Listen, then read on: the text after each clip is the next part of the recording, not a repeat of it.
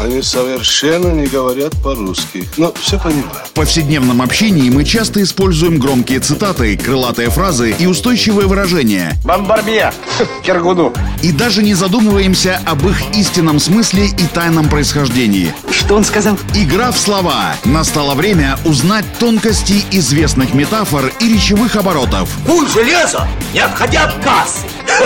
Игра в слова. Александр Барский доступно и легко расскажет обо всем, что может придать новый смысл привычным фразам. Видишь суслика? Нет. И я не вижу, а он есть. Игра в слова. Сегодня разберемся, почему и когда деньги стали называть в народе бабками. У наших людей всегда было неоднозначное отношение к денежным знакам, и называли их в народе по-разному. Но самое популярное, пожалуй, это жаргонное выражение «бабки». Обычай называть деньги бабками появился в начале 19 века в царской России. Именно тогда на 100-рублевой императорской купюре стали печатать портрет Екатерины II Великой, которая ко всему еще была и бабушкой двух российских императоров – Александра I и Николая I.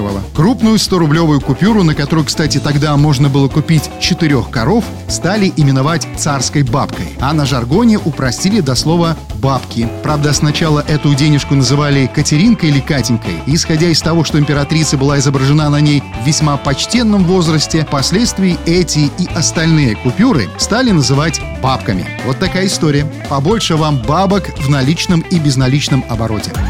Игра в слова! Александр Барский доступно и легко расскажет обо всем, что может придать новый смысл привычным фразам. Равицапа — это то, без чего пепелац может только так летать. Игра в слова.